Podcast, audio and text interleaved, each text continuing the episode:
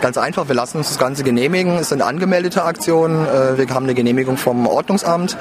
Ähm, bei der letzten Aktion am Bertholdsbrunnen haben wir 50 Leute angemeldet, waren freudig überrascht über die knapp 80, die anwesend waren, haben jetzt einfach 50 bis 100 angemeldet und haben dafür keine Genehmigung gekriegt für den Bertholdsbrunnen heißt das Ordnungsamt will die Pflegekräfte dann auch äh, verdrängen auf den Kartoffelmarkt, wo nicht so viel Publikumsverkehr ist?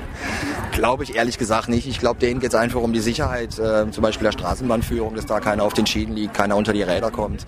Äh, wir hatten noch die Alternative Augustina, da ist Baustelle, auch nicht besonders attraktiv. Und ansonsten wüsste ich jetzt eigentlich auch keinen besseren Platz als hier den Kartoffelmarkt. Klar, der Bertholdsbrunnen wäre wesentlich äh, aufmerksamkeitsfreundlicher, würde uns mehr Aufmerksamkeit bringen.